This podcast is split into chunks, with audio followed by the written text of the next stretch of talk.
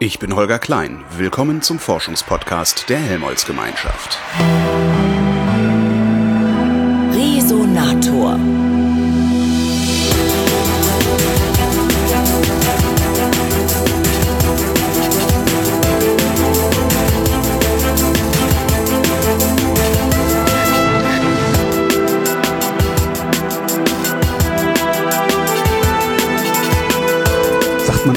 Aerodynamik oder Aerodynamik? Ich denke, man, man sagt schon Aerodynamik. Äh, Ich weiß gar nicht, ob diese bewusste Betonung der Vokale sein muss, aber wir sprechen von Aerodynamik. Ich bin am Institut für Aerodynamik und Strömungstechnik und spreche mit dem Leiter der Abteilung Transportflugzeuge, Ralf Rudnick. Hallo, Herr Rudnick. Hallo, Herr Klein. Was gibt's denn eigentlich noch zu forschen, frage ich mich immer, wenn ich über Luftfahrt nachdenke, weil wir haben rausgefunden, wie es fliegt. Was jetzt? Das Im äh, Hintergrund Flugzeuggeräusche. Wir haben das wegen der Authentizität übrigens gemacht. ne? Ganz genau.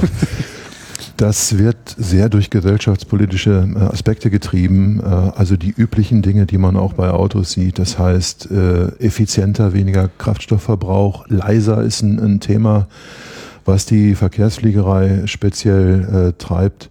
Und dann auf der anderen Seite natürlich auch durch Technologien, die wir bewerten und zusammen mit der Industrie bereitstellen und dann auch für ein Produkt greif machen wollen. Was, was heißt Technologie bewerten? Es kommt jemand zu Ihnen und sagt, hier, guck doch mal, wie das ist. Also als Gutachter oder Ähm, ist das Forschung, die auch hier stattfindet und dann rausgetragen Nee, nee, das ist schon Forschung, die hier stattfindet. Als Beispiel könnte man nehmen aktive Strömungskontrolle. Das heißt, wir versuchen die Strömung nicht nur durch Formgebung zu beeinflussen, sondern durch Ausblasen, äh, wenn man an Ablösungen denkt, die in der Regel sehr störend sind bei Verkehrsflugzeugen, kosten Leistung, Auftrieb und erzeugen Widerstand. Die kann man mit solchen äh, Technologien unterdrücken und dabei, äh, wenn es denn gut funktioniert, auf komplexe mechanische Systeme verzichten. Also beispielsweise gibt es da so kleine Wirbelgeneratoren, die kennt man, wenn man im Flugzeug gesessen hat, gucken mal über den Tragflügel, dann sehen Sie da bisweilen so kleine Bleche, die da aufgebracht sind. Bleche? Habe ich noch nie drauf geachtet. Ja, schauen Sie mal raus. Ich Gern- fliege morgen. Das, äh, ich ich gucke mal, ob ich es da finde. gerne im Außenflügelbereich, also da, wo das Querruder sitzt, sehr So, weit außen. Querruder ist, okay, wir müssen, äh, Sie, Sie haben es mit einem Medienwissenschaftler zu tun, nicht mit einem äh, Naturwissenschaftler. Äh, da- Also fangen wir an mit dem Aufbau eines Flugzeugs. Was ist ein Flugzeug? Äh, ja, ich habe den Rumpf, ich habe äh, die Tragflächen, dann habe ich hinten dieses Bürzel, was hochkant die, steht. Die Leitwerke, beide, Höhen- und Seitenleitwerke. Das sind die Leitwerke, ja, okay. Genau. Und Querruder sind Das sind äh, Steuerflächen, die wir brauchen, Ah. um äh, das Rollen des Flugzeugs zu beeinflussen. Also wenn Sie eine Kurve fliegen, dann äh, rollt das Flugzeug. Das heißt, Mhm. eine Tragfläche geht nach unten, die andere nach oben. Und das mache ich primär mit den Querrudern. Das sind so kleine, Das sind die Kläppchen, die dann am, an Kläppchen, der so Tragfläche will. hinten dran. Genau, ganz außen. okay. Und das sind mechanische Dinge. Also auch Mhm. das Hochauftriebssystem, also die Klappen, die weiter innen sitzen, ist ein mechanisches System. Da macht man sich gewisse aerodynamische Eigenschaften zunutze, fährt das aus, damit man bei Start und Landung äh, entsprechend langsam fliegen kann. Weil der Auftrieb hängt ab von der Geschwindigkeit Mhm. und skaliert damit auch, quadratisch sogar, und auch von der, von der Form des Flugzeugs. Und das packt man in diesen CA-Wert und den kann man steigern, wenn man äh, diese Klappen ausfährt, durch gewisse Mechanismen. Wenn es jetzt gelänge, auf die Klappen zu verzichten, die haben Gewicht, Kinematik, also äh, die Kinematik. Ansteuerung, das, das Gelenksystem, was Okay. die ansteuert, Mhm, äh, das muss gewartet werden, das kann ausfallen. Wenn es jetzt gelänge, das durch ein, ich sage es mal sehr, sehr vereinfacht, cleveres Ausblasesystem zu machen, könnte man damit Gewicht sparen und damit äh, mehr Passagiere mitnehmen oder das Flugzeug über die Triebwerke äh, emissionsärmer Kraftstoff äh, verbessert auslegen. Ausblasesystem. Mhm. Da wird dann aus der Fläche an der äh, idealen Stelle, die man eben suchen muss, Luft ausgeblasen, die die Umströmungsluft, die den Auftrieb liefert, beeinflusst. Ah, stört sozusagen. Na ja, stört eigentlich nicht, eher verbessert oder äh, eine, ein Störfaktor wie so eine Ablösung, wo die Strömung rezirkuliert auf dem Flügel, die dann unterdrückt. Wie fliegt eigentlich so ein Flugzeug? Die Luft oben ist langsamer als die unten oder so ähnlich und nee, ne? Im, im Prinzip, äh, Im Prinzip ist das so, gibt es viele äh, oder einige Theorien dazu.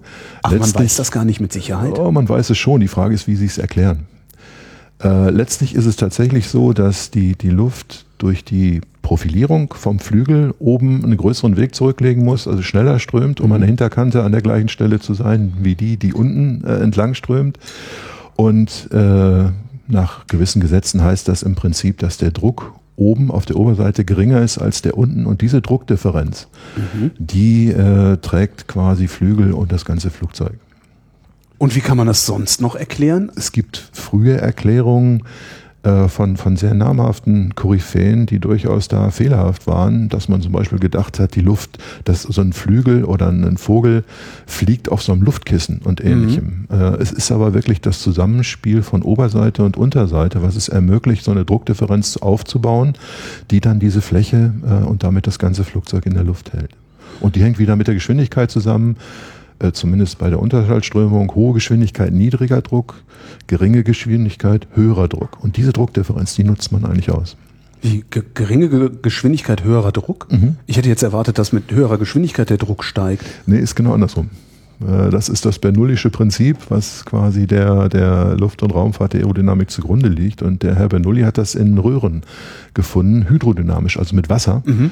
und hat rausbekommen, dass wenn ich den Querschnitt verenge, dann muss die äh, Strömung quasi beschleunigt werden, also schneller durch so einen Querschnitt äh, hindurchgehen. Äh, und das setzt sich dann im Druck ab, sodass der Druck sinkt. Und äh, das nutzt man dann letztlich für die Aerodynamik, um ein Flugzeug zu tragen. Wir reden jetzt vom Druck von unten, natürlich gar nicht von oben. Es ist immer eine Druckdifferenz. Also der, Druck, Druckdifferenz. der Druck ist proportional an jeder Stelle zur Geschwindigkeit. Ja, also oben ist dann die Geschwindigkeit hoch, dann sinkt der Druck. An jedem Punkt kann man sich das ja. vorstellen und unten ist genau das Gegenteil der Fall. Die Druckdifferenz, die setzt sich auf dem Flügel ab, auf dieser Tragfläche und die kann ich dann nutzen. Ich finde das sehr faszinierend und ich fürchte, ich verstehe das nicht restlos.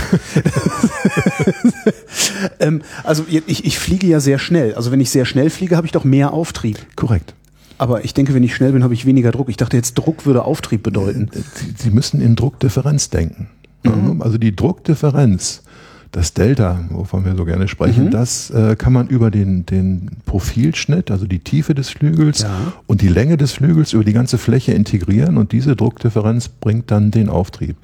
Und das beschreibt man mit dem Auftriebsbeiwert. Da steht das irgendwo drin und da haben sie genau die die Zusammenhänge angesprochen. Äh, der Auftrieb, den ich brauche, um das Gewicht zu tragen, der ist proportional zur Geschwindigkeit, im Quadrat eben. Zur Flughöhe ist jetzt nicht ganz so wichtig. Zur Flügelfläche, also je mehr Flügel ich habe, desto mehr Auftrieb erzeuge ich. Und zu dieser Form des Flügels, wenn man so will. Und das ist der Auftriebsbeiwert, der CA-Wert, ganz analog zu dem CW-Wert, den wir so gerne aus der Automobilindustrie kennen. Das heißt, jetzt fliege ich zum Beispiel äh, mit einem Flugzeug, was typischerweise für den Reiseflugfall, wir sprechen von Verkehrsflugzeugen, ausgelegt ist, also irgendwas um die 800 Stundenkilometer fliegt und möchte aber auch gerne noch landen. Dann muss ich zwangsweise die Geschwindigkeit reduzieren. Sonst würde ich zu schnell fliegen, bräuchte eine enorm lange Landebahnlänge oder es würde gar Schlimmeres passieren. Bei, ich muss, muss die Geschwindigkeit reduzieren, aber bei gleicher Auftriebs Richtig, Sie wollen das Flugzeug Leistung, ja erstmal, Sie sinken zwar, aber zunächst ja. einmal wollen Sie das Flugzeug weiter kontrolliert in der Luft halten. Ja. Also im Prinzip ähm, muss der Auftrieb getragen werden. Mhm. Das heißt, wenn ich jetzt, wenn Sie sich das vorstellen, diese Proportionalität, ich drehe an der Geschwindigkeit, die wird langsamer, da muss ich irgendwas machen, damit der gleiche Auftrieb bereitgestellt wird. Stimmt, zumal ich das ja im, im Quadrat habe dann. Ganz genau. Und das machen Sie, indem Sie jetzt versuchen, den CA-Wert zu steigern. Das mhm. ist so eine ganz einfache algebraische Gleichung, da steht das drin. Und das tut man, indem man zum Beispiel die Wölbung erhöht. So ein Flügel ist nicht wie eine ebene Platte völlig Das ist, eben. wenn da hinten diese Dinge sie so komisch ausfahren. Selbst ne? wenn sie das nicht haben, hat der Flügel eine Wölbung. Ja. Also der ist auch ohne diese Klappen, hat er eine Wölbung. Und wenn ich dann hinten diese Klappen ausfahre, dann kann ich die steigern. Mhm. Wenn Sie mal genau hinschauen, werden Sie sehen, dass sie nicht nur nach unten geklappt werden, sondern auch so ein bisschen nach hinten rausfahren. Ja, ja. Diese Bewegung und das Klappensystem ist ein sehr gebräuchliches, das nennt man fauler Klappensystem. Also die Kombination von ich drehe die Klappe und ich schiebe sie nach hinten raus. Mit dem Drehen steigere ich die Wölbung und den CA-Wert, mit dem nach hinten rausfahren die Fläche. Und damit gelingt es mir dann, obwohl ich nur ein Viertel der Geschwindigkeit habe, sagen wir, die fliegen so um die 250 Stundenkilometer an, äh, trotzdem das Flugzeug bei gegebenem Gewicht in der Luft zu halten. Und diese äh, Klappen, die da hinten ausfahren, die versuchen Sie zu ersetzen durch ein Ausblasesystem. An, Anbla äh, da wäre ich jetzt etwas vorsichtig, ähm, weil das schon ein sehr pfiffiges und sehr bewährtes System ist. Wir versuchen das zu unterstützen. Äh, das zeichnet sich zumindest bei der Technologiebewertung für, so ein, für aktive Strömungskontrolle zur äh, Verbesserung der Hochauftriebsleistung ab. Oder ich kann das dort anbringen, wo ich so ein Klappensystem nicht montieren kann.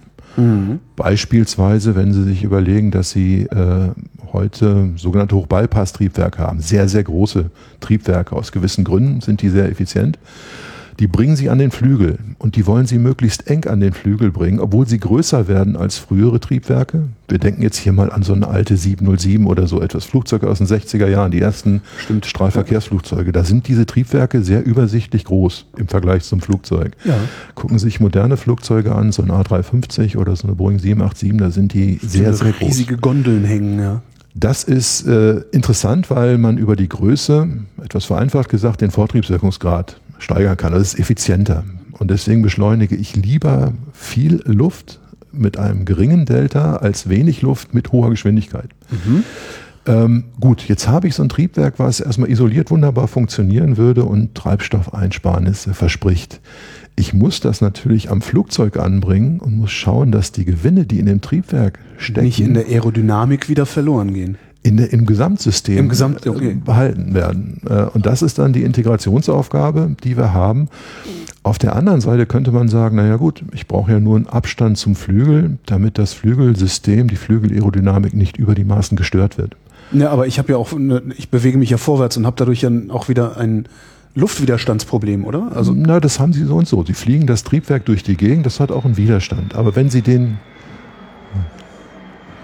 da sehen wir Herrlich. Wenn Sie das Triebwerk jetzt weit vom Flügel wegbringen könnten, dann würden Sie da diese sogenannten schädlichen Interferenzen ganz gut beeinflussen können. Mhm. Das würde aber bedeuten, dass Sie ein äh, sehr, sehr großes Fahrwerk brauchen. Und Klar, so, ich muss ja dann in die Höhe. Ja. Und das will man vermeiden, weil das ist wirklich substanziell Gewicht. Also wenn man sich so ein Fahrwerk von einer A380 mal anguckt, da sind zig Tonnen. Das heißt, man möchte das, das Triebwerk, das große Triebwerk ganz eng an den Flügel koppeln. Und jetzt kommen wir zu unserem Klappen- oder Hochauftriebssystem. Mhm. Wenn Sie sich das anschauen, werden Sie sehen, dass vorne die Klappen, da spricht man von Vorflügeln oder Slats, dass die unterbrochen werden müssen, weil genau da das Triebwerk sitzt. Das ist, die haben eine aerodynamische Funktion und dass die dort nicht anwesend sind, ist erstmal aerodynamischen Nachteil. Mhm. Das kann ich aber äh, nicht anders machen, weil das System da einfach nicht hinpasst da ist gerade der, die Triebwerksaufhängung, der Pylon. Das große Triebwerk sitzt ganz nah an diesem Flügel. Und da wäre zum Beispiel ein Anwendungsszenario für diese aktive Strömungskontrolle. Also kann ich die Effekte von so einem Vorflügel nachstellen durch ein geschicktes äh, Ausblasen. Und das untersuchen wir zusammen mit der Industrie, mit Airbus und äh, im Verbund mit den Hochschulen in Forschungsprojekten. Mhm. Können Sie eigentlich überhaupt ohne die Industrie Forschung betreiben? Also weil ihre Forschungsgegenstände kosten ein so unfassbares Geld und sie müssen sie wahrscheinlich ja auch kaputt machen. Und in der Aerodynamik ist das glücklicherweise nicht der Fall. Das versuchen wir tunlichst zu vermeiden. Äh, also wir haben keine Materialprüfungen, ähm, mhm. die, die jetzt mit, mit Zerstörung ablaufen. Ähm, die Industrie diktiert die Forschungsrichtlinie, äh, angetrieben durch gesellschaftspolitische Randbedingungen. Also ich sagte schon, Treibstoffverbrauch ist ein Treiber. Wir haben äh, von den von der Gesellschaft festgeschrieben, von der Industrie festgeschriebene Ziele. Da gibt es ähm, Leitblätter, wie zum Beispiel diese Flight Pass 2050 äh, Veröffentlichung. Das ist also ein gemeinschaftlicher Konsens, wo man Ziele absteckt und sagt, wir wollen äh, 2050 75 Prozent weniger Kohlendioxid ausstoßen. Wir wollen die Pünktlichkeit erhöhen. Wir wollen Stickoxide, aktuelles mhm. Thema im Moment, reduzieren. Wir wollen Lärm reduzieren. Das kann man mit Software machen. Habe ich auch gehört. Ähm, also insofern, das sind Dinge, die festgeschrieben sind und die Industrie liefert die Produkte und wir sind gehalten, zusammen mit der Industrie Technologien zu liefern, die es ermöglichen, diese Ziele zu erreichen. Das geht also äh, über die eigentliche Entwicklung eines Flugzeugs, die natürlich vom Markt getrieben wird, hinaus, so dass man sagt, nein, wir wollen hier äh, eine unabhängige Forschungslandschaft haben, die der Industrie Technologien bereitstellt und schaut im Einzelfall, sind die wirklich so vielversprechend, dass man sie an ein Flugzeug bringt. Mhm. Wie gesagt, das wird dann durch den Markt äh, diktiert oder aber durch Randbedingungen, das heißt zum Beispiel Flughafengebühren. Äh, sie zahlen heutzutage für Lärm. Wenn sie ein lautes Flugzeug haben, kostet das richtig viel Geld. Aha. Wenn das landen soll irgendwo äh, bei den Großflughäfen und deswegen ist es sehr attraktiv für die Airlines, äh, leise Flugzeuge zu haben. Und dann äh, kommt die Industrie und sagt, gut, wir müssen hier was tun. Wie lange hält so ein Flugzeug eigentlich? Also weil wenn jetzt der Flughafen heute sagt, wir machen jetzt mal so laute Flugzeuge teurer, äh, Ziem, ziemlich lange. äh, jetzt muss man ein wenig äh, korrekt sein und sagen, definieren Sie Flugzeug. Die, die A320 ist ein wunderbares Beispiel. Äh, die ist irgendwann in den 80er Jahren in Dienst gestellt worden äh, und wird jetzt überarbeitet mit neuen lärmarmen Triebwerken. Das ist diese sogenannte Neo-Familie für New Engine Option. Äh, Das heißt, es ist noch eine A320, aber es wird kontinuierlich weiterentwickelt und man versucht, diese Flugzeuge dann in Bezug auf diese Anforderungen, immer äh, allen voran der, der Treibstoffverbrauch und Lärm, zu verbessern. Äh, Und insofern wechselt man dann erst zu einem grundsätzlich anderen Flugzeug, wenn das nicht mehr funktioniert, wenn das also ausgereizt ist. in Dienst gestellt heißt, äh, die Technologie A320 ist aus den 80er Jahren, aber nicht das Gerät selber. Oder kann es mir passieren, dass ich in einem Flugzeug aus den 80ern sitze? Weil hier so viel gewartet werden, dass da wahrscheinlich eh kein Originalteil mehr Jetzt drin weiß ist. ich ne? nicht, bei welchen Airlines Sie fliegen, aber wenn Sie sich Mühe geben, können Sie auch ein Flugzeug aus den 80ern. finden. Also die, die Lebensdauer von Flugzeugen im eher militärischen Bereich, die liegt schon so um die 30 bis, bis 40 Jahre. Man versucht jetzt bei den wirklich großen Fluggesellschaften, bei den Flotten, äh, das deutlich zu senken. Durchschnittsalter würde ich sagen, im Mittel liegen so zwischen fünf und zehn Jahren. Aber dann werden die weitergegeben zu eben weniger bekannten Airlines, die vielleicht auch an, an Auf anderen äh, Kontinenten so unterwegs sind, so wo das, äh, genau. äh, die Leute mal weggucken oder sowas. Äh, wie teuer ist eigentlich so ein Flugzeug? Ich würde sagen, bis zu einigen hundert Millionen. Mhm. Also es gibt Listenpreise. Äh, normalerweise kommt man, äh, wird man nicht äh, vertraut gemacht mit dem, was dann die, die Hersteller da an Rabatten geben. Aber je nach Flugzeuggröße, je nach äh, Alter des Flugzeuges, das sind schon mehrere hundert Millionen, die man da ausgibt für ein großes Verkehrsflugzeug. Sie sagen, Sie haben jetzt mehrfach Hochauftriebssystem gesagt. Gibt es auch ein Niederauftriebssystem? Nee, eigentlich nicht wirklich. Wenn man weniger Auftrieb braucht, hatten wir gerade ja so, so ein bisschen skizziert, also wenn man schnell fliegt, dann fährt man das ein. Man Ah, also- verstehe. Man, ah, okay, jetzt verstehe ich, worauf sich das hoch bezieht. Ich dachte, Genau. es ging um Höhe. Und Nein, nein, um Gottes Willen. Der, der Auftriebsbeiwert, von dem wir gerade gesprochen haben, den versucht man äh, zu steigern. Das heißt, versucht man, das muss man tun, um eben bei der Landung, wie wir gesagt haben, oder beim Start den äh, Geschwindigkeitsnachteil zu kompensieren. Das brauche ich, wenn ich äh, im Reiseflug, im sogenannten Schnellflug bin, eben nicht mehr. Und äh, da ist es eminent wichtig, anpassbare adaptive Systeme zu haben. Das heißt, sie fahren das ein, weil das natürlich nicht nur Auftrieb produziert, den sie nicht brauchen, sondern Widerstand. Und das kann man sich überhaupt nicht leisten im Reiseflug. Also diese Anpassbarkeit im Flugzeug ist ein ganz wichtiger äh, Aspekt. Beim Verkehrsflugzeug haben wir so zwei wichtige Missionen. Das ist einmal dieser Reiseflug. Ja. Den kann man auch nochmal äh, unterteilen, aber das ist im Wesentlichen Schnellflug äh, in großer Höhe und dann diesen Start- und Landefall, wobei der sich in den aerodynamischen Anforderungen auch unterscheidet. Also beim, bei der Landung sind die Triebwerke gedrosselt. Ich brauche einen sehr hohen Auftriebsbeiwert und gucke wirklich eigentlich nur auf diesen Auftriebsbeiwert, auch dann auf den maximalen Auftriebsbeiwert. Das heißt, die minimal mögliche Geschwindigkeit. Ganz genau. Okay. Äh, minimal mögliche Geschwindigkeit im kontrollierten Horizontalflug.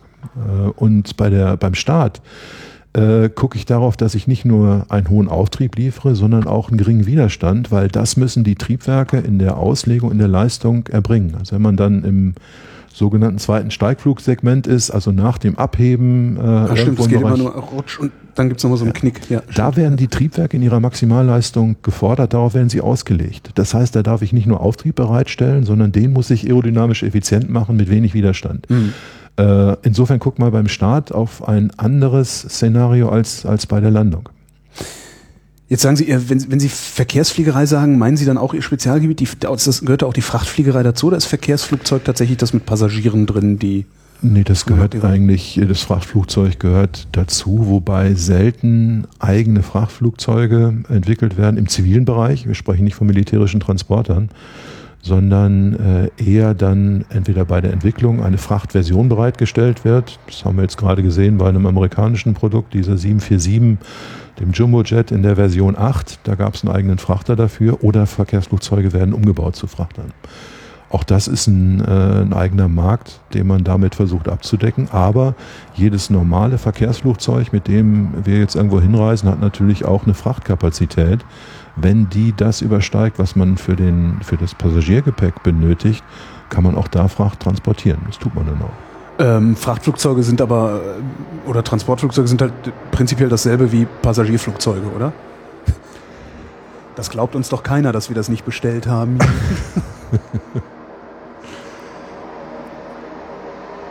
Schöne Maschine. Das ist eine Beach King Air, mhm. äh, ein zweimotoriges Turboprop-Flugzeug, das hier gerade landet. Ja. Ähm, Nochmal, äh, haben Transportflugzeuge andere Anforderungen als äh, Passagierflugzeuge? Wenn ich von zivilen Fluggeräten ausgehe, dann nicht. Mhm. Wenn ich den typischen militärischen Transporter anspreche, A400M ist uns allen Begriff, äh, die Amerikaner, Lockheed baut eine Hercules, also äh, einen viermotorigen propellergetriebenen Transporter oder denken Sie an die Transall, dann sind das natürlich von ihrer Mission wiederum äh, andere Flugzeuge die auch eben entsprechend anders aussehen. Also äh, Anforderungen Start auf unbefestigten Pisten, nicht so hohe Geschwindigkeiten in mhm. der Regel. Da werden dann typischerweise Propellerflugzeuge eingesetzt, haben eine sehr charakteristische Rumpfform. Die sind dann meistens eher eckig als die typischen äh, überwiegend runden Rümpfe, die wir bei Verkehrsflugzeugen kennen, haben eine Rampe, mit der ich beladen mhm. kann. Das heißt, das sind dann Anforderungen, die sehr speziell sind, die in der Flugzeugkonfiguration umgesetzt werden müssen. Warum nimmt man eigentlich äh, dann Propellermaschinen? Ähm, da gibt es verschiedene Gründe. Äh, das eine ist eben, äh, dass ich da äh, hohe äh, Start-Landeleistungen erzielen kann. Der, der Propeller, der Propellernachlauf an sich ist günstig für die Aerodynamik im äh, Hochauftrieb, im, Lang im Langsamflug sozusagen. Ich kann über die Blattverstellung äh, sehr kurze Pisten bedienen. Was ist der Propellernachlauf? Wenn ein Propeller sich dreht vor mhm. dem Flugzeug, äh, ist die Strömung in Rotation versetzt und fließt dann über den Flügel. Mhm. Wenn Sie sich so einen militärischen Transporter angucken wie die A400M mal von vorne, dann werden Sie sehen, dass die Propeller wirklich beeindruckend groß sind und ein Großteil des Flügels hinter einem Propeller liegt. Diese aerodynamischen Interferenzen muss ich mir anschauen. Da wird die Luft mhm. ja verdreht und trifft verdreht und nicht mehr gleichförmig auf den Flügel. Und das ist äh, für diese Langsamflugeigenschaften durchaus vorteilhaft. Das heißt, das ist ein positiver Effekt, den ich nutzen kann, wenn ich es geschickt auslege. Das tut man dann auch. Ein weiterer Vorteil ist, dass bei Transportern Sie in der Regel äh, kurze Landebahnen mhm. bedienen wollen. Und ich kann die Propellerantriebe durch Blattverstellung sehr effektiv zum Bremsen nutzen, um das einfach zu sagen. Zum Bremsen? Genau. Also die erzeugen Schub und wenn sie die Propellerblätter verdrehen, können ja. die auch Widerstand erzeugen ja, klar. und helfen dann. Äh, Aber ich hätte jetzt erwartet, dass die dann abbrechen oder sowas, weil ich bewege mich ja vorwärts und wenn ich dann anfange, da dran, ist so, als würde ich ähm, während der Fahrt den Rückwärtsgang schalten, so, so ein. Ja, sie treten eher auf die Bremse. Also das okay. ist dann dann so. Äh, Im Prinzip ist die die Analogie schon richtig, äh, aber es wird so ausgelegt, dass sie das eben auch ein Stück weit können. Die äh, verdrehte Luft, die dann über den über den, über den Flügel strömt das ist dann praktisch die Luft, die ich zum Vortrieb nehme, benutze ich gleichzeitig nochmal zum Auftrieb, was ja ein Strahltriebwerk nicht kann, oder? Weil da geht die Luft doch, ja erstmal nur durch. Äh, kann es schon. Äh, es gibt etwas exotische Flugzeuge, die die Strahltriebwerke oben oder vorm Flügel haben, das kann man schon auch zur Auftriebserzeugung nutzen. Äh, aber die Strahltriebwerke haben typischerweise eine geringere Fläche, die sie überstreichen und sie mhm. müssten dann in anderer Position angeordnet werden.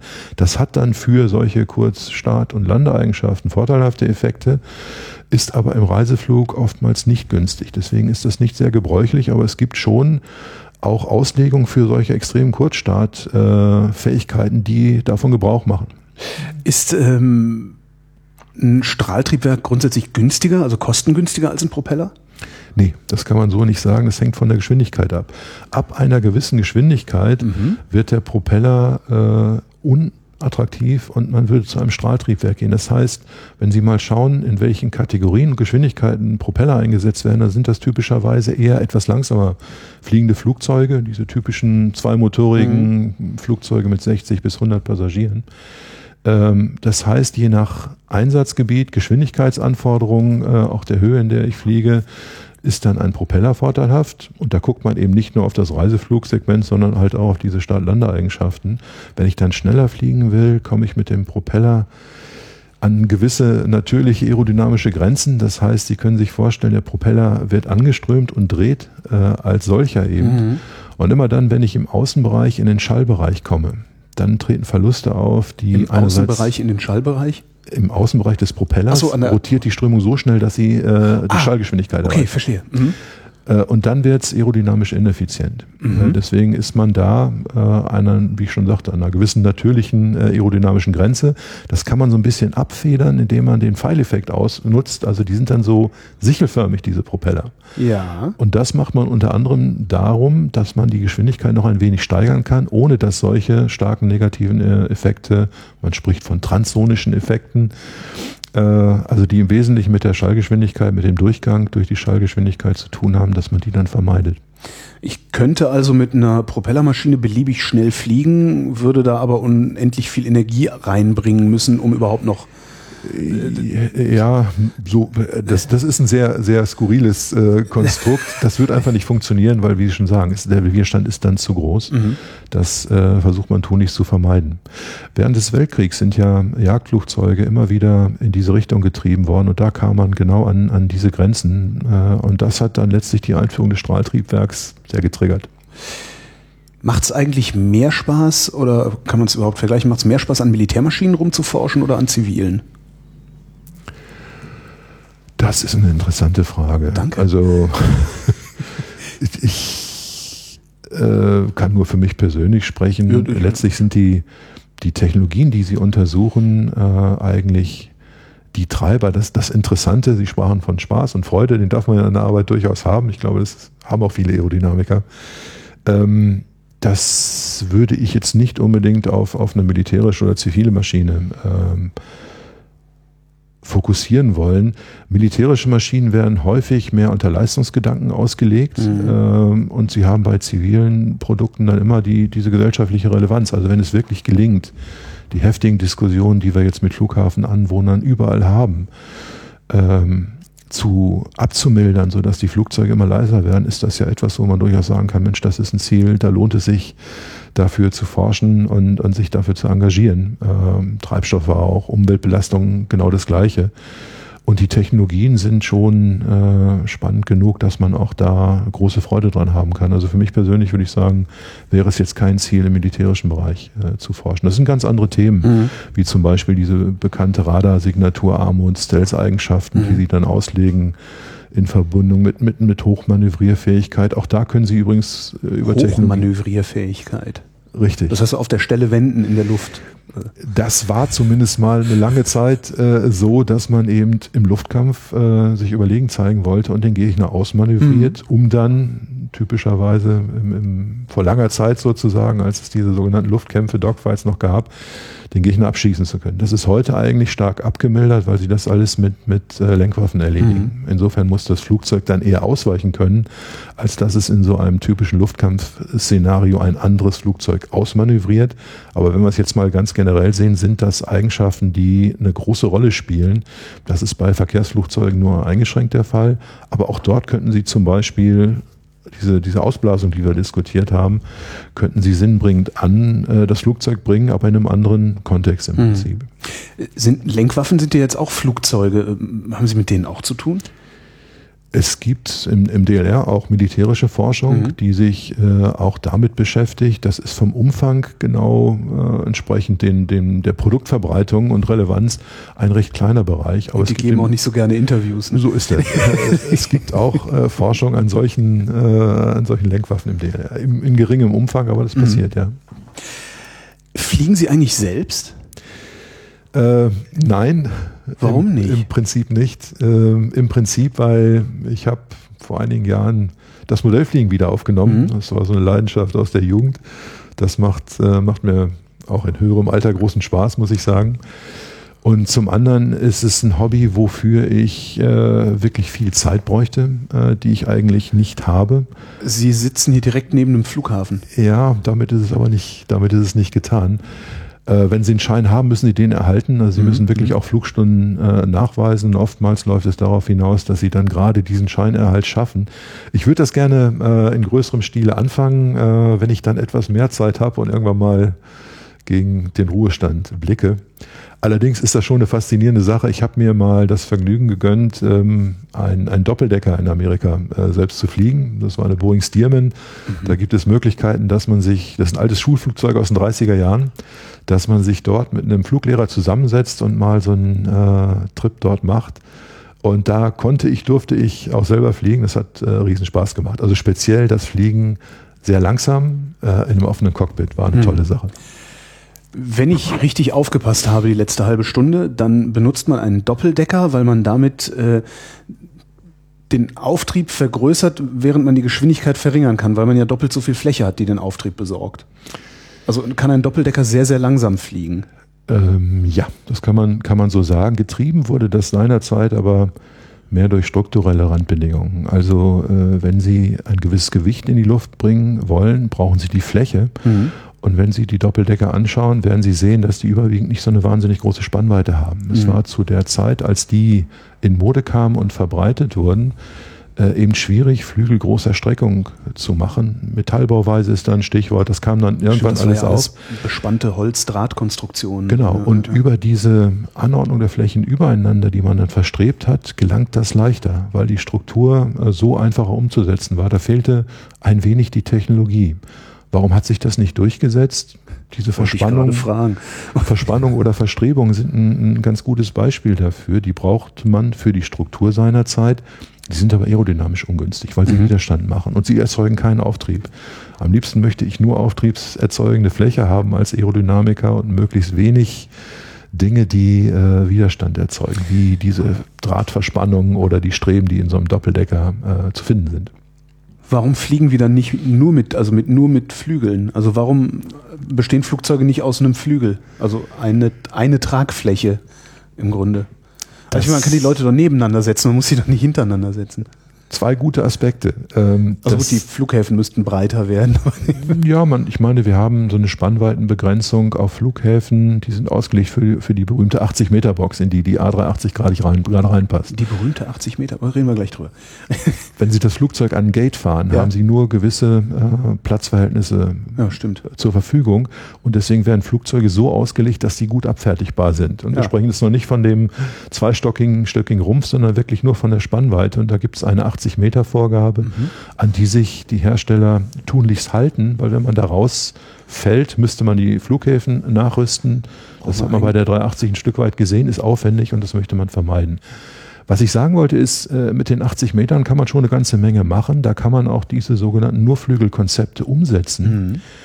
Ähm, was, ist, was sind Vor- und Nachteile? Dass, dass die sich nicht durchsetzen, zurzeit nicht durchsetzen, muss immer einen, einen guten Grund haben, sonst wird man die finden. Also der, das, das Gute setzt sich dann wirklich Ja, am kann Markt ja auch sein, dass einfach der, der Kunde sich nicht traut, in so ein Ding einzusteigen, weil es halt anders, so signifikant anders Komm, aussieht. kommen wir gleich drauf. Nee, ich glaube, das Aussehen ist vielleicht nicht der Treiber, was den Kunden betrifft, ist genau diese Anordnung der Passagiere in so einem Nurflügel dann ein Thema, was man sich äh, anschauen muss. Ein Komfortthema, weil sie dann zwangsweise viele Leute haben, die keinen Fensterplatz mehr haben und auch weit von einem weg sitzen. Stimmt. Das ist, äh, was die Passagierakzeptanz betrifft, äh, etwas, was man sich anschaut. Und solange wir nicht in den Flugzeugen alle auf ein Display gucken, könnte man ja auch machen, sondern irgendwo ein Fenster haben wollen, wird sich das, ja, man muss es zumindest berücksichtigen. Ich will nicht sagen, es wird sich nicht durchsetzen. Das ist der Passagierkomfortgedanke. Ein anderer Gedanke, den man dabei haben muss, ist die Evakuierung. Das heißt, Sie müssen aus jedem Flugzeug innerhalb von anderthalb Milio äh, Mi- Minuten die Passagiere evakuieren können.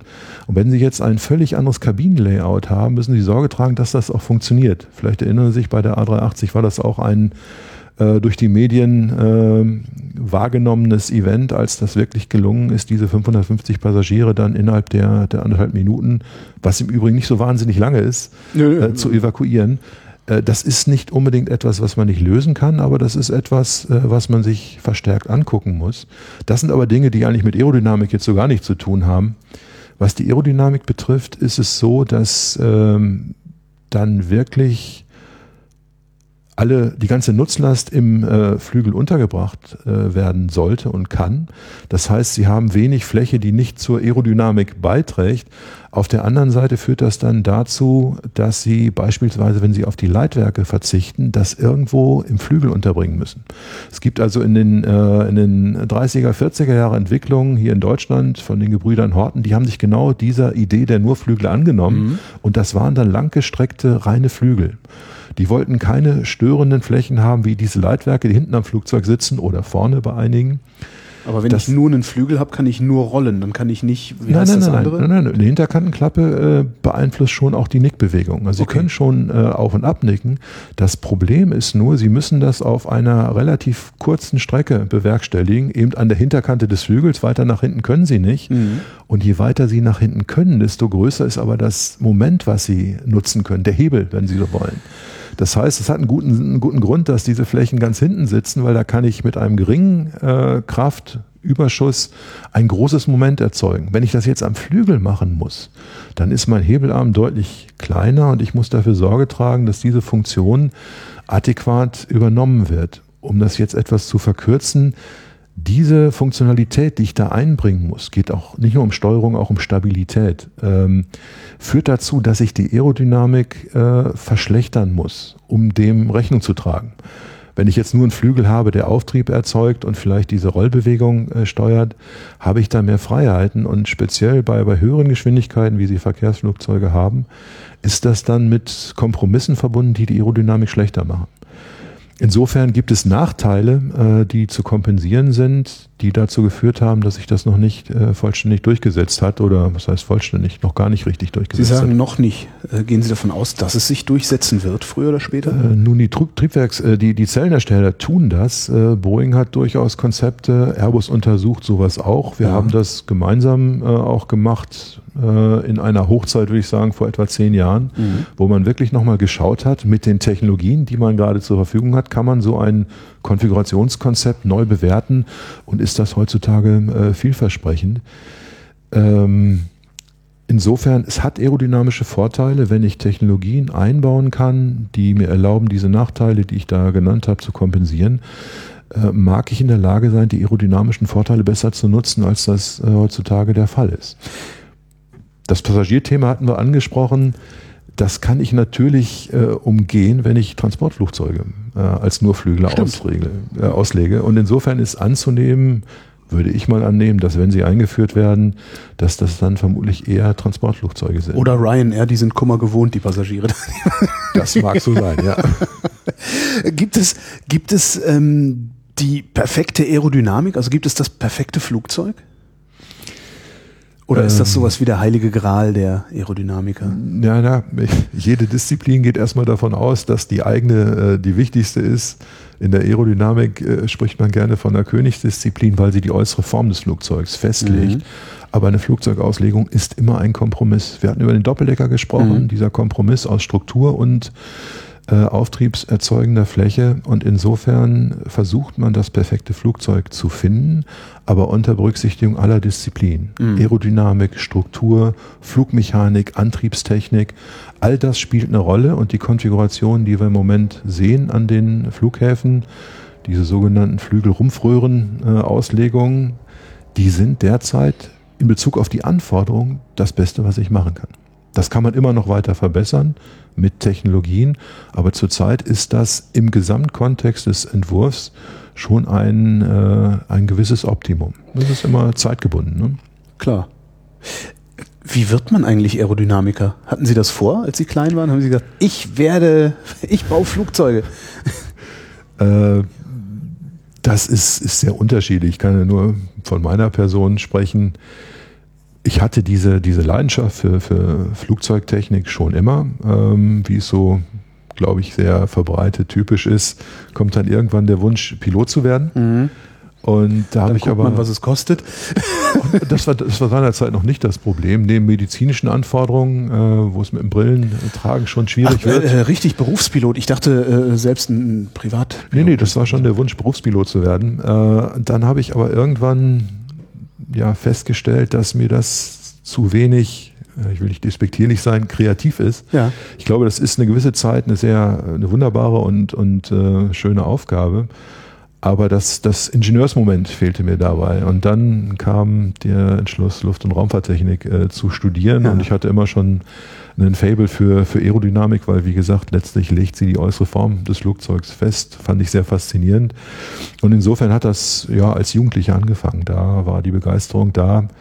Und das macht eigentlich, ja, die Aerodynamik oder das, das, das Umfeld aus. Die Menschen, die da arbeiten, sind, so wie ich das erlebe, äh, nicht selten, um nicht zu sagen häufig, sehr begeistert von dem, was sie tun. Das ist einfach, einfach sehr schön zu sehen.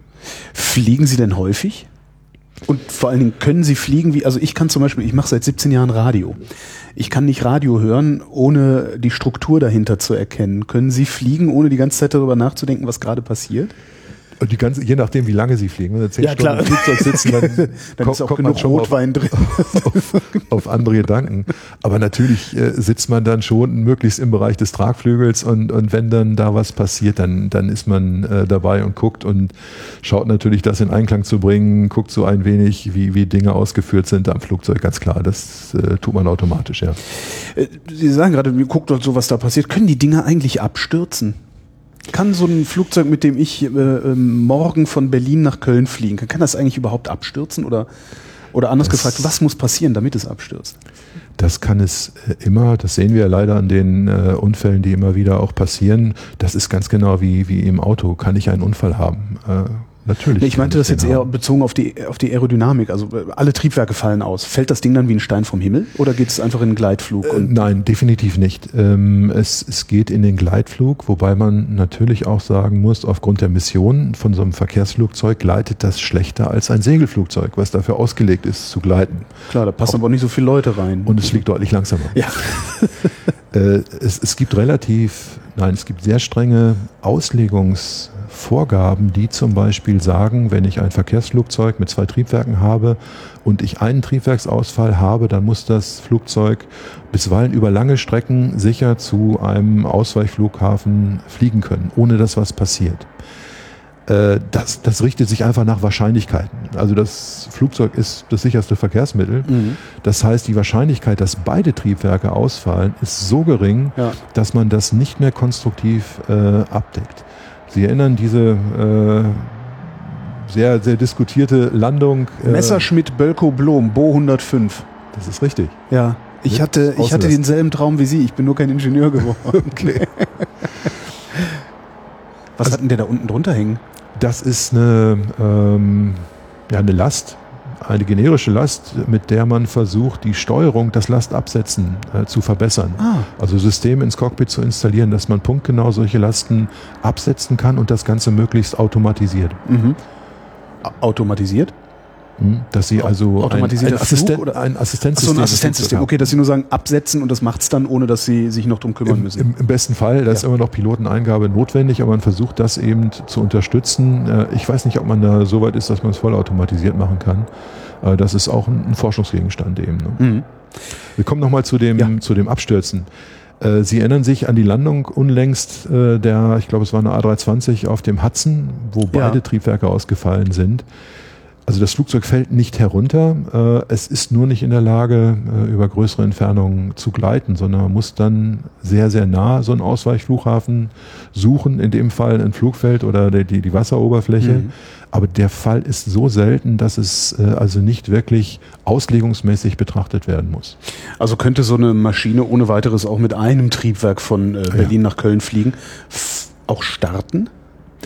Würde da die Leistung reichen? Da gibt es ähm, Prozedere, das hängt von der Geschwindigkeit ab. Die Ach so, starten ja, von null ja. und es gibt eine Abbruchgeschwindigkeit, äh, ab, ab der man oder bis zu der man sagt, äh, wenn da ein Triebwerk ausfällt, dann stoppe ich diesen Startvorgang.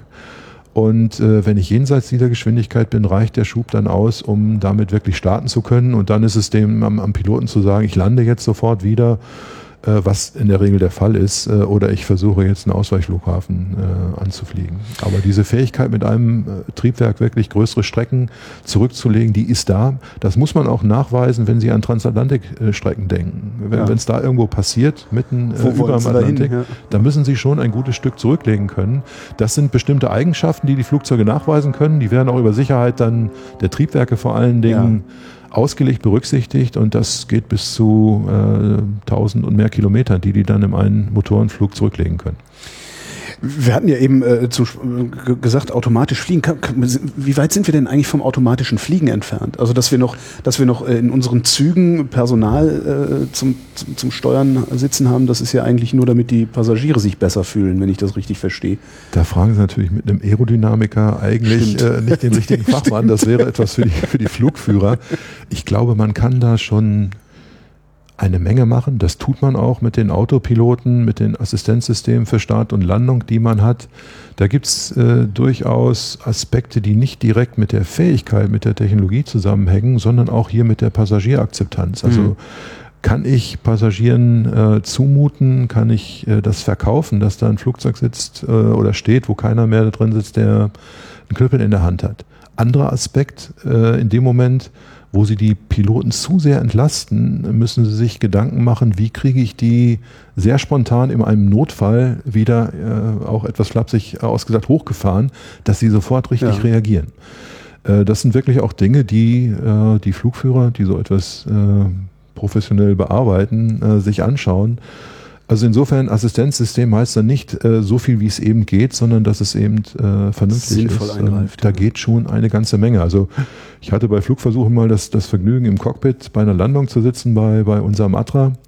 Und ich war sehr erstaunt, bis zu welcher geringen Höhe das Flugzeug diesen Anflug im Normalfall äh, wirklich äh, ohne Piloteneingabe macht. Also man sitzt dann da und denkt, Mensch, mach doch mal was. Mal Kümmere dich doch mal. Das geht ganz wunderbar, äh, wirklich mit, äh, mit, der, äh, mit dem Assistenzsystem, mit dem äh, Flugsteuerungssystem und man kann da auch automatisierte Landungen machen. Dass das geht, sehen Sie an Entwicklungen im militärischen Bereich.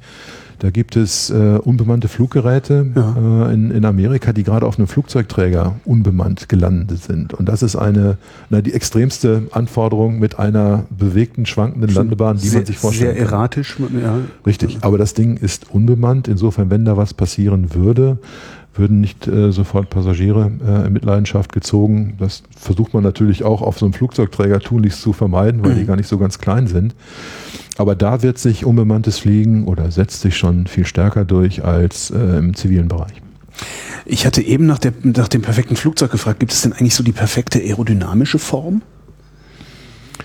Die perfekte aerodynamische also Form kann es nicht geben, weil die immer auf eine spezielle Mission zugeschnitten ist. Und das sehen okay, Sie auch, wenn Sie die Flugzeuge ja, angucken. Wir hatten gerade das Segelflugzeug. Ich dachte jetzt auch vielleicht aus dem Tierreich oder sowas. Wer, wer fliegt am besten? Das, äh, äh ja, da gibt es natürlich die äh, Vögel, die sehr lange Strecken zurücklegen. Äh, die müssen das zwangsweise sehr effizient machen äh, und haben dann besondere, besonders gute Eigenschaften.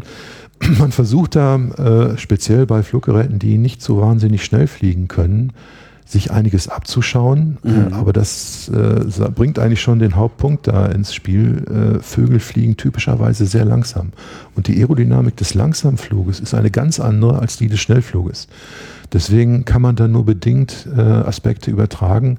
Wir hatten vorhin das Thema Struktur. Mhm. Äh, Vögel sind sehr leicht, die Nutzlast ist sehr überschaubar.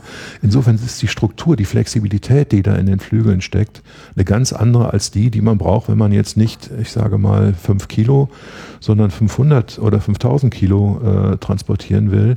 Die ist eine ganz andere. Sie müssen eine ganz andere Kraft erzeugen und dafür muss ihre Struktur anders aussehen. Mhm. Und das hat dann wieder im Zusammenspiel mit der Aerodynamik Auswirkungen auf die Konfiguration. Also man kann sich da das eine oder andere abgucken. Flügelspitzen sind so ein schönes äh, Thema, dieses Auffächern äh, der Federn am ja. äußeren Bereich was man ein Stück weit mit den sogenannten Winglets versucht nachzustellen. diese kleinen Knickel, die jetzt neuerdings in den Tragflächen genau, die sind. Die werden ja auch bisweilen, auch bisweilen etwas größer. Ähm, aber das, die, die Mission, also bei welcher Geschwindigkeit muss ich welche Auftriebskraft erzeugen, die ist ganz entscheidend dafür, wie so ein optimales Fluggerät aussieht. Deswegen gibt es auch nicht die eine äh, mhm. optimale Form. Die optimale ist eigentlich immer die, die die jeweilige Mission am besten erfüllt. Beim Verkehrsflugzeug dann effizient, im Startlandung, äh, in der Startlandephase lärmarm bei einem äh, Kampfflugzeug beispielsweise Radarsignaturarmut. Das heißt, diese Konfigurationen haben gewisse Rückstrahlcharakteristiken, mit denen die Aerodynamik dann fertig werden muss. Das ist das Problem gerade bei Stealth-Technologie. Die sind ja total kantig, die Dinger. Und man will ja. ja. eigentlich eine glatte Strömung haben, oder nicht? Waren sie mal. Ganz zu Anfang, so eine Lockheed F-117, die mhm. ist sehr kantig. Äh, es ist erstaunlich, dass man dieses Gerät in die Luft gebracht hat. Das ist gelungen mit äh, aber auch deutlichen Einbußen, was die Flugleistung, Manövrierbarkeit betrifft. Die Idee war sehr vereinfacht gesagt, dann muss sich nicht mal mehr jeder äh, Waffe ausweichen können, sondern die äh, kann mich so. gar nicht orten. Äh, und insofern äh, brauche ich auch nicht so wahnsinnig manövrierfähig zu sein. Mhm. Die Einschränkungen waren aber so groß, dass man gesagt hat, äh, das ist eigentlich nicht der Weg der Radarsignatur Armut in Zukunft, sondern ich muss versuchen, wieder ein bisschen mehr Aerodynamik äh, in so ein Fluggerät reinzubringen, indem ich Stealth durch äh, Oberflächenbeschaffenheit oder äh, Materialien äh, äh, erarbeite. Das heißt, die haben spezielle Beschichtungen mhm. und wenn Sie sich aktuelle Kampfflugzeuge wie die F-22 anschauen, dann sehen Sie, dass das nicht mehr diese völlig kantige Form ist. Das findet man nur äh, in, in Form von gleichmäßig ausgerichteten Kanten von, von Triebwerkseinläufen. Die haben den gleichen Pfeilwinkel, den gleichen Schrägungswinkel wie zum Beispiel die Leitwerke. Mhm. Äh, das ist aber bei weitem nicht mehr so kantig wie diese ersten Stealth-Entwürfe, die da geflogen sind. Das heißt, man hat wieder über eine neue Technologie, Oberflächenbeschichtung, Farbe, äh, Materialien äh, ermöglicht, mehr Aerodynamik äh, zurückzubringen in diese Flugzeuge und damit die Flugleistung wieder zu verbessern. Hätten Sie da vor, weiß ich nicht, 20 Jahren mit gerechnet, dass irgendwann die Materialforscher mal sagen würden, hier, ich habe was, das deine Aerodynamik besser macht? Ähm, naja, die, die Materialien machen die Aerodynamik nicht besser, aber sie ermöglichen es, eine bessere Aerodynamik, eine bessere ah, okay. Form ja, okay. äh, einzurüsten. Das Hilfswissenschaft gleichsam. Ganz genau, ohne, ohne dass, äh, ohne dass die, die Stealth-Eigenschaften darunter leiden. Das, das ist nicht so äh, mein, mein Forschungsbereich. Äh, insofern tue ich mich ein bisschen schwer darauf äh, zu antworten. Andersrum, wenn man die F-117 sieht, dieses sehr kantige Flugzeug, was da von Lockheed Skunkworks als, als erstes echtes Stealth-Flugzeug ausgelegt worden ist, dann kann man sich schon vorstellen, dass das nur, was die Aerodynamik, die Flugeigenschaften betrifft, nur begrenzt weit trägt. Also dass da irgendwas kommen muss, damit das wieder besser äh, funktioniert, damit man nicht ganz so sehr gebunden ist, was die Form betrifft, das äh, war jetzt nicht völlig überraschend, würde ich sagen. Äh, Sie sagten gerade äh, nicht Ihr Forschungsbereich. Woran forschen Sie denn eigentlich genau? Was, Forschung aktuell. Ich sollte mal so einen Jingle einspielen. Die, die Forschungsschwerpunkte in, in meinem Verantwortungsbereich sind einmal Hochauftriebssysteme mhm. und zum anderen Triebwerksintegration. Also gerade dieses Thema, wie bringe ich diese sehr großen sogenannten Hoch- und Höchst-Bypass-Triebwerke effizient an ein Flugzeug. Das ist also die Schnittstelle zwischen dem Triebwerk und der Zelle. Mhm. Äh, und das ist ein Forschungsgegenstand neben den Hochauftriebssystemen, die wir hier, äh, den wir hier bearbeiten. Jetzt rennen Sie ja wahrscheinlich nicht mit einem weißen Kittel durch ein Labor und mischen Sachen in, in Reagenzgläsern. Wie, wie, wie forschen Sie konkret? Haben Sie ein Modell von einem Flugzeug und platzieren das Triebwerk immer mal irgendwo anders und gucken sich dann im Windkanal die Strömung an? Äh, genau das ist es. Also die konkrete Auslegung wird dann eigentlich in der Industrie gemacht. Mhm. Äh, wie gesagt, in der Forschung ist man ja im Vorfeld tätig. Das sind einmal Technologien. Wir hatten die, die Ausblasung angesprochen und auf der anderen Seite ist es der Methodenbereich. Das heißt, das DLR zum Beispiel entwickelt die aerodynamischen Verfahren, mit denen in der Industrie dann Flugzeuge ausgelegt äh, und entwickelt werden. Aber be berechnen Sie die oder modellieren ja. Sie die? Also das, äh, Beides. Das eine sollte das andere nicht ausschließen. Ja. Äh, das ist genau der Punkt, dass wir äh, mit dem, äh, mit dem ja, leistungsstärker werden der Großrechner numerische Verfahren entwickelt haben. Das passiert in einer Nachbarabteilung, mhm.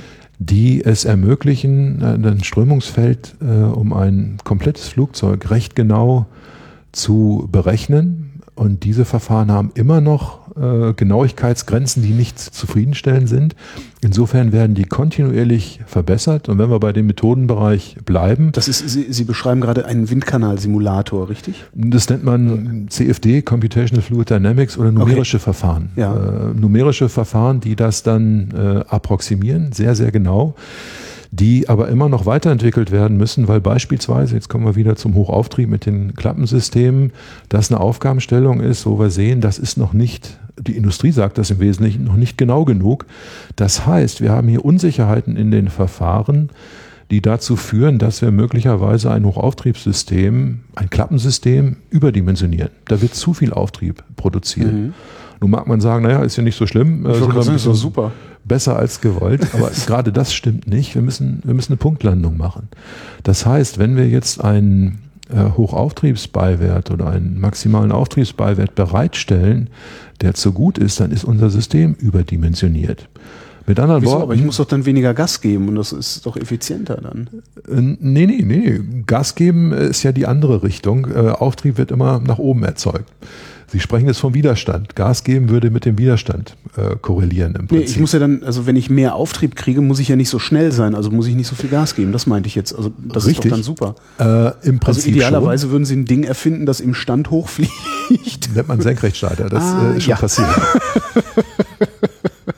Nein, der Punkt ist äh, der folgende. Man möchte da eine Punktlandung machen, weil es gibt äh, über die Mission vorgegeben eine äh, Landebahnlänge, die ein Flugzeug ja. äh, einhalten muss. Mhm. Damit lege ich eben prinzipiell fest, auf welchen Plätzen kann ich dieses Flugzeug betreiben. Wichtiger Verkaufsaspekt. Und ich möchte äh, mit entsprechenden Sicherheitsmargen genau diese Leistung erzielen. Mhm. Wenn die Lärmanforderungen steigern würden, äh, sich steigern würden, gesteigert würden, müsste man neu darüber nachdenken und sagen, kann ich noch langsamer fliegen, weil langsamer in der Regel auch heißt leiser. Aber erstmal möchte ich eine gewisse Geschwindigkeit erzielen und eine Landebahnlänge, wenn mhm. Sie so mhm. wollen, bei, bei der Landung.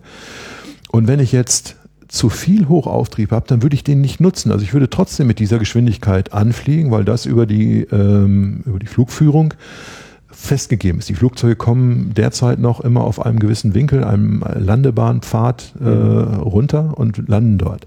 Das heißt aber dann, wenn ich das nicht ausnutze, fliege ich ein System durch die Gegend, was ich gar nicht brauche.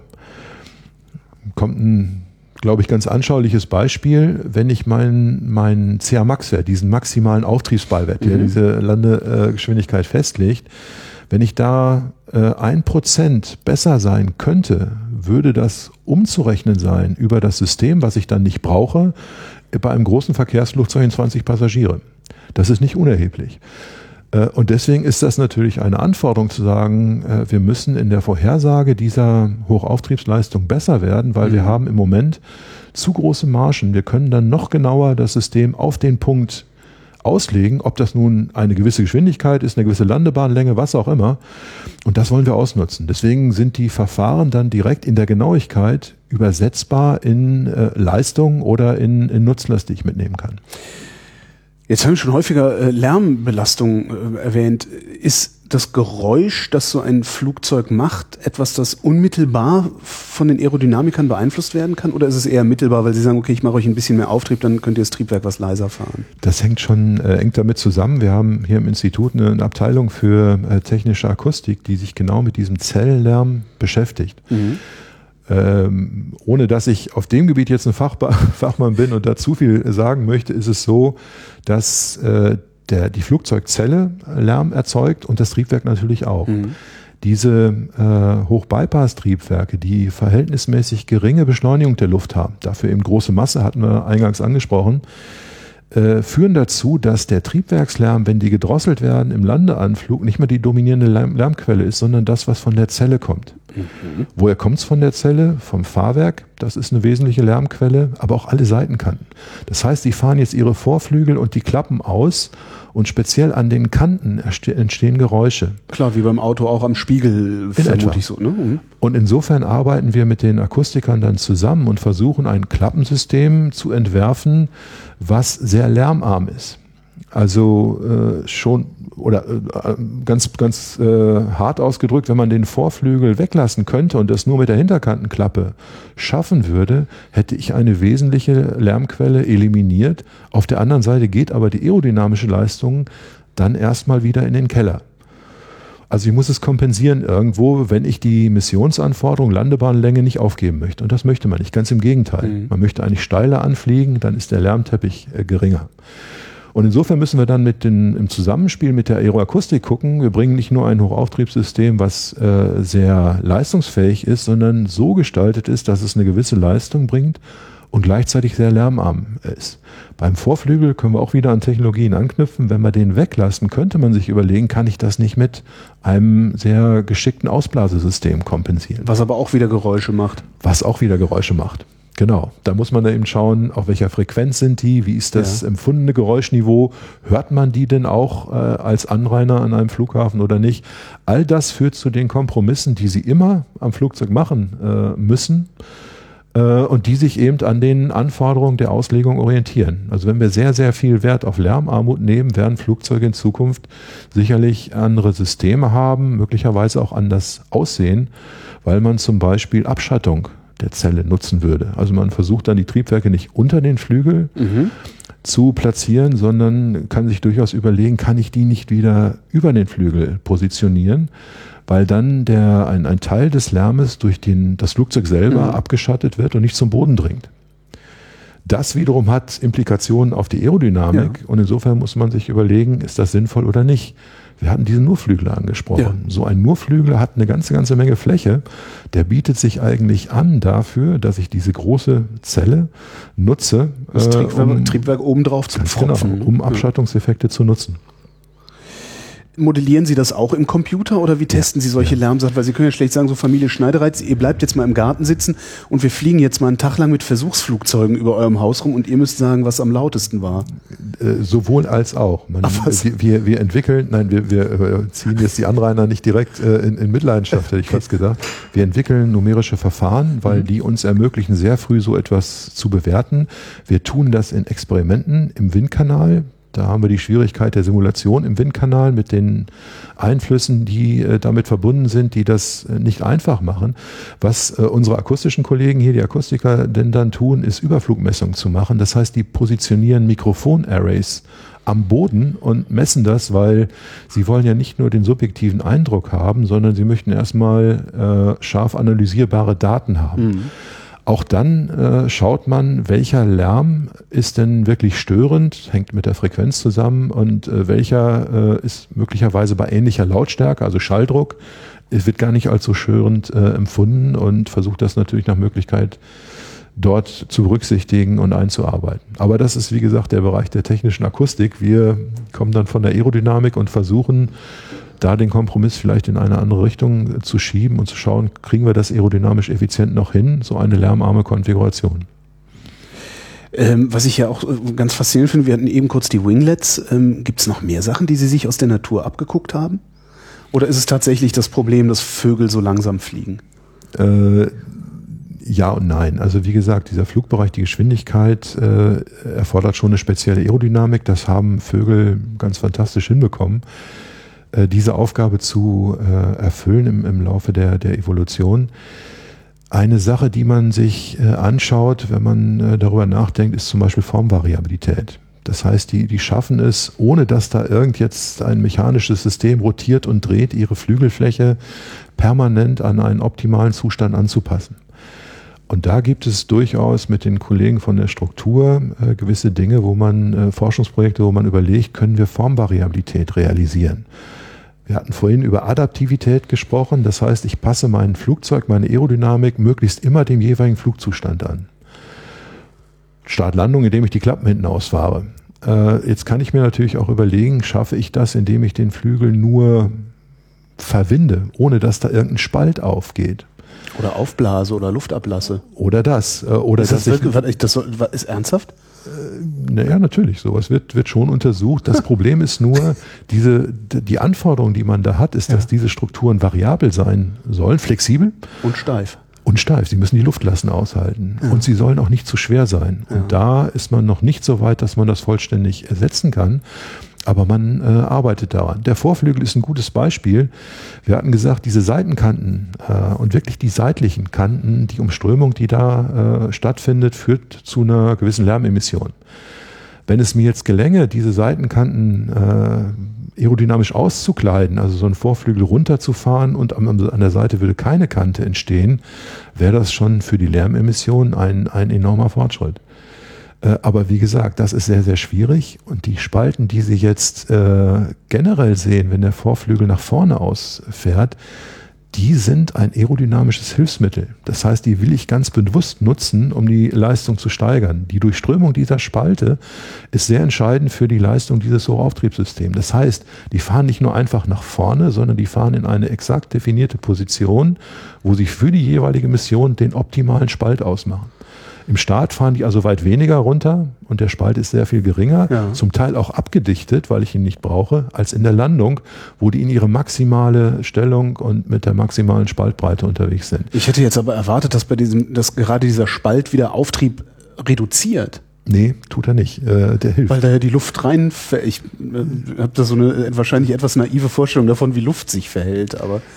Ja, das ist, das hat, hat mit der Interferenz der Bauteile zu tun. Also wie quasi das vordere Bauteil, dieser Vorflügel mit dem hinteren, der Hauptflügel, wie die miteinander äh, in aerodynamischer Interferenz stehen und man kann äh, über recht komplexe Mechanismen diese Spaltströmung aufnutzen, um den, äh, die Hochauftriebsleistung weiter zu steigern. Also mhm. das ist jetzt nicht etwas, wo man sagen würde, das wollen wir gar nicht haben, weil das abzudichten wäre relativ leicht, sondern ganz im Gegenteil, dieser Spalt wird optimiert für die jeweilige, für das jeweilige Klappensystem und für die jeweilige Flugsituation. Den braucht man, äh, der ist schon sehr smart, wenn man so will. Ja, ich bin gerade sehr fasziniert. Ist, ja. Sie, Sie unterrichten auch an der Hochschule. Ähm, was lerne ich bei Ihnen? Konfigurationsaerodynamik. Das sind eigentlich die Dinge, die wir jetzt äh, ein Stück weit äh, besprochen haben. Das ist eine Vorlesung im Masterstudiengang hier an der Technischen Universität Braunschweig, die ich seit 2006 äh, halten darf. Und es macht mir große Freude. Sie sagten vorhin, da habe ich mir extra eine Notiz gemacht, Sie sagten vorhin, Sie hätten mit einem Modellflug angefangen. Ähm, wo fängt man an mit Modellflug, wenn man damit anfangen will? Baue ich mir erstmal Papierflieger, um zu verstehen, wie das geht? Da äh, muss ich sagen, dass das ein Wiedereinstieg ist, mhm, sozusagen, mhm, und dass der auch durch eine gewisse Technologie äh, stark äh, gefördert worden ist. Äh, es gibt heutzutage sehr, sehr gute Elektro-Styropor-Modelle. Ja. Die sind weitgehend vorgefertigt, mhm. die sind extrem robust mhm. äh, und für, im Gegensatz zu den Zeiten, als ich Jugendlicher war, für einen wirklich erschwinglichen Preis zu haben. Elektronik ist sehr billig geworden. Ja. Und das war eigentlich ein Anreiz zu sagen, so etwas besorge ich mir und kann dann relativ schnell mit so einem Gerät in die, in die Luft kommen und den Spaß am Fliegen äh, am Modellfliegen, am ferngesteuerten Fliegen denn dann nutzen? Ich habe noch nie Modellflug betrieben, obwohl ich unmittelbar neben dem Flughafen Tempelhof wohne, wo auch tatsächlich die Modellflieger immer okay. unterwegs sind und ich sehe die da halt immer schrauben und sowas. Mhm. Ist das schwierig? Das ja. ja, also das, das äh, würde ich schon, schon so sagen wollen, weil ich habe da also wirklich durchaus äh, Enttäuschung erlebt, äh, wenn man eigentlich davon ausgeht, dass man die Theorie äh, dieses Fluges so einigermaßen durchdrungen hat. Naja, Sie sitzen nicht umsonst hier. Ne? die, die Umsetzung war schon äh, wirklich äh, eine schwierige. Ähm, das meint man eigentlich gar nicht. Gibt verschiedene Aspekte dabei. Einer ist zum Beispiel, dass Sie im Gegensatz zu der Pilotensicht immer eine Situation haben, wo das Flugzeug von ihnen wegfliegt. Äh, das heißt, sie steuern vereinfacht gesagt jetzt nach rechts, eine Rollbewegung und der Flieger rollt nach rechts. Mhm. Wenn er auf sie zufliegt, müssen sie eine Umkehr dieser Steuerbewegung mhm. machen. Und da kann man sich äh, sehr schnell vertun. Für erfahrene Modellpiloten ist es überhaupt kein Problem. Aber wenn man dann wieder einsteigt, da hat man das eine oder andere Mal so ein Aha-Erlebnis. Zudem sind die auch relativ flink. Also ein Fehler, den sie machen, kann sich je nach Flughöhe sehr schnell in äh, dramatischen Folgen für das Modell äh, auswirken. Äh, Sie sagten, die sind recht erschwinglich. Was für Preise? Also wo, wo würde ich anfangen, mir so ein Ding zu kaufen? Sie merken, was ich gerade vorhabe. Ne? das, das, das geht bei 150, 200 Euro für ein komplettes Fluggerät mit äh, Senderempfangsanlage und Flugzeug und Motor los. Die sind eben äh, überwiegend, wenn es Kleinflugzeuge sind, elektrogetrieben. Mhm. Das heißt, sie sind auch nicht so wahnsinnig laut, fliegt sich sehr schön. Wenn man da Segelflug mit betreiben will, die sind von der Form wirklich erstaunlich gut, äh, zum Teil skalierte Modelle. Äh, da kann man für, ja, wie ich finde, ein erschwingliches Geld wirklich viel Spaß an so einem Hobby haben und dann eben auch das Fliegen ein Stück weit umsetzen und gucken, was passiert denn eigentlich, wenn ich dies und das und jenes mache. Wie lange bleiben die in der Luft? Weil Batterien sind ja immer noch sehr schwer. Ne? Die, ja, das sind äh, auch, auch äh, Lithium-Ionen-Akkus. Das hängt vom, von der Motorleistung ab, die sie haben und davon, ob sie ein Flugzeug haben, was gut segelt oder eben nur mit Motorflug betrieben wird. Wenn sie Segelflugeigenschaften haben, also Motorsegler, dann können sie da äh, locker bis zu einer Stunde und länger in der Luft bleiben, nutzen dann aber auch nur sporadisch den Antrieb, um wieder um Höhe zu gewinnen. Mhm. Und wenn sie Glück haben, wenn sie Thermik können, ja. können ein bisschen klassisch segeln. Wenn sie jetzt ein reines Motorflugzeug haben, naja, je nach Leistung, eine Viertel bis eine halbe Stunde. Mhm. Wobei ich aus meiner Erfahrung sagen würde, wenn man das Ding eine halbe Stunde je nach Flugbedingungen in der Luft hält, ist man auch nicht so böse, wenn man dann mal landen muss und sich wieder entspannen kann. ist, äh, sind die Dinger nutzlasttauglich genug, dass man da eine Kamera mit einem Sender ranbauen könnte? Weil dann könnten sie ja theoretisch immer aus der Pilotenperspektive fliegen. Das passiert mit ja, moderner Mikroelektronik, ist das auch erschwinglich. Gut, dann würde man sicherlich etwas höher in der Kategorie einsteigen. Das kann man machen, ja, ja. Also sie haben dann in ihrem Sender direkt eine Kamera und sehen aus der Pilotenperspektive, äh, wo sie hinfliegen oder je nachdem, wo sie die Kamera angeordnet haben. Ist heutzutage möglich. Womit werden wir in Zukunft unsere Flugzeuge antreiben? Der Sprit wird teurer bzw. knapper. Das ist äh, ebenfalls eine sehr interessante Frage. Ich weiß, Sie sind ähm, Aerodynamiker, aber ja, wahrscheinlich haben Sie trotzdem einen Einblick. Eine, eine relevante Frage für uns, weil das eine, wir sprechen jetzt von elektrischen oder hybridelektrischen Antrieben, wie sie in der Automobilindustrie auch stark diskutiert also werden. Wasserstoff äh, beispielsweise? Wie oder? immer man den Strom erzeugt, mit okay. Batterien äh, oder ähnlichem. Sie können sich auch Stromerzeuger, die über klassische Verbrennung funktionieren, vorstellen. Das ist für Aerodynamiker insofern sehr interessant interessant, weil sich damit die Triebwerkstechnologie ändert und wir in der Lage sein werden, die Triebwerke zu trennen in sogenannte Propulsoren. Das ist das, was man den Vortrieb äh, macht. Das den Vortrieb macht, was man sofort sieht, wenn man vorne in ein Triebwerk reinschaut. Aber diesen Verbrennungsteil, den kann man dann woanders lagern und insofern hat man ganz neue Arten der Integration. Äh, man denkt da an verteilte Antriebe, das heißt, die Triebwerke bleiben effizient, sind aber bei weitem nicht mehr so groß und man würde dann nicht zwei nehmen, sondern 20 um mal eine Zahl zu nennen, die dann kleiner sind und natürlich ganz andere Anordnungsmöglichkeiten erlauben. Wenn die Technik, die Technologie so weit ist, dass das effizient funktioniert, auch der Energiestromtransport mhm. über größere Strecken, die ich dann am Flugzeug von der Flügelspitze bis zum Rumpf zurücklegen müsste, wenn das gelingt, werden Flugzeuge mit guter Wahrscheinlichkeit auch anders aussehen als diese typischen Flügel-Rumpfröhrenflugzeuge, die wir heute kennen. Also insofern, ähm, wenn man sieht, was für einen Fortschritt Batterietechnologie macht, und da können wir zu den Modellflugzeugen zurückkehren, da sieht man es in kleinem Maßstab schon sehr gut, was die mhm. heute können, was sie vor 20, 25, 30 Jahren nicht konnten. Wenn diese Entwicklung, der Entwicklungs, die Entwicklungsgeschwindigkeit anhält, dann kann diese Technologie auch in größere Flugzeuge eingerüstet werden und das wird uns für die, für die Aerodynamik, für die Konfigurationsfindung wirklich neue Möglichkeiten eröffnen.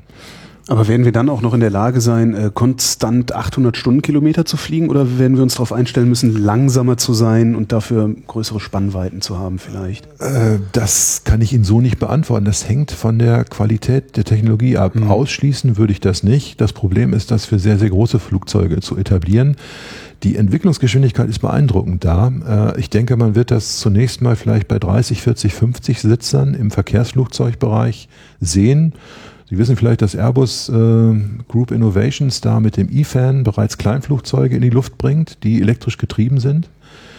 Äh, die Reichweite ist ein, ein Problem und das Gewicht dieser Batterien. Aber wenn das so anhält, äh, glaube ich, dass man irgendwann in mehr oder weniger ferner Zukunft auch äh, jetzige Verkehrsflugzeuge in ihren Leistungen ersetzen können wird. Wenn ich sage Glaube, ist das eigentlich ziemlich unwissenschaftlich. Also insofern ja, ist es wirklich äh, einfach eine Spekulation, ja. wenn Sie so wollen. Aber das halte ich für, für machbar.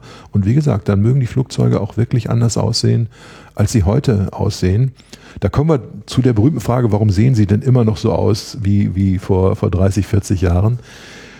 Das sind einerseits Technologien, die eingerüstet worden sind, die ich nicht sehe. Also ob ein Flügel zum Beispiel Laminareigenschaften hat oder nicht das ist etwas, mit dem man Widerstands, äh, den Widerstand sehr signifikant verringern kann. Mhm. Das sieht man nicht unbedingt auf den ersten Blick in der aerodynamischen Form. Ausblasung und ähnliches. Äh, also es gibt gute Gründe, dass die Flugzeuge heute so aussehen, wie sie aussehen. Die sind technologieoptimiert. Aber wenn wir andere Paradigmen haben, wenn beispielsweise diese elektrischen Antriebe effizienter werden, leichter werden, dann wird das den, den Raum für neue Konfigurationen äh, eröffnen. Solange das nicht passiert, bleiben die Flugzeuge so, wie sie im Moment sind, weil sie sind ziemlich, ziemlich smart, ziemlich ausgefallen. Wie würde denn dann ein elektrischer Antrieb aussehen? Wäre das so ein Propellerantrieb? Weil diese, diese Düsen, also Strahl, der, der Strahl ist ja per se kein elektrischer Antrieb, oder? Oder kann man das? Äh, nein, das, das können Sie sowohl als auch machen. Ähm, ich denke, eine Ummantelung hat gute Vorteile. Sie kostet etwas Leistung, in mhm. der Tat. Aber wir kommen auf das Thema Lärm zurück. Die Ummantelung ermöglicht schon auch ähm, Lärmvorteile. Es gibt auch Einflüsse auf den Vortriebswirkungsgrad, die sich da äh, auswirken. Also ich könnte mir vorstellen, dass wir wirklich weniger große verteilte Antriebe haben, die dann irgendwo auf der Oberseite durchaus besser integriert sind, sodass gerade dieses Problem, was wir eingangs und, auch beschrieben Und aber so aussehen wie unsere heutigen Strahlantriebe. Okay. Riesentriebwerk vor dem Flügel, mhm. das ist für die Aerodynamik erstmal ein Stück weit ein mhm. Störkörper. Wenn es mir gelingt, die Effizienz in kleinere Triebwerke zu überführen, die ich dann verteilt irgendwo anbringe, kann ich da ganz andere Flugzeuge äh, umsetzen oder eben äh, eine bessere äh, Lärmabschattung gewinnen, was auch immer. Das mag uns da wirklich den, den Horizont bei Konfigurationsfindung sehr öffnen. Wenn das nicht gelingt, wenn die Batterien weiterhin so schwer bleiben äh, oder eben nicht deutlich leichter werden, beziehungsweise die Elektromotoren müssen leichter werden etc., dann mag das äh, nicht dazu führen. Das werden wir sehen. Das ist im Gegenstand der Forschung. Das macht so spannend. Werden wir das noch sehen? So auf unseren, auf unsere alten Tage irgendwann mal am Flugplatz stehen und sagen, Mensch, da haben wir vor 20 Jahren drüber geredet? Jetzt müssen wir wieder spekulieren. Also das müssen wir eh.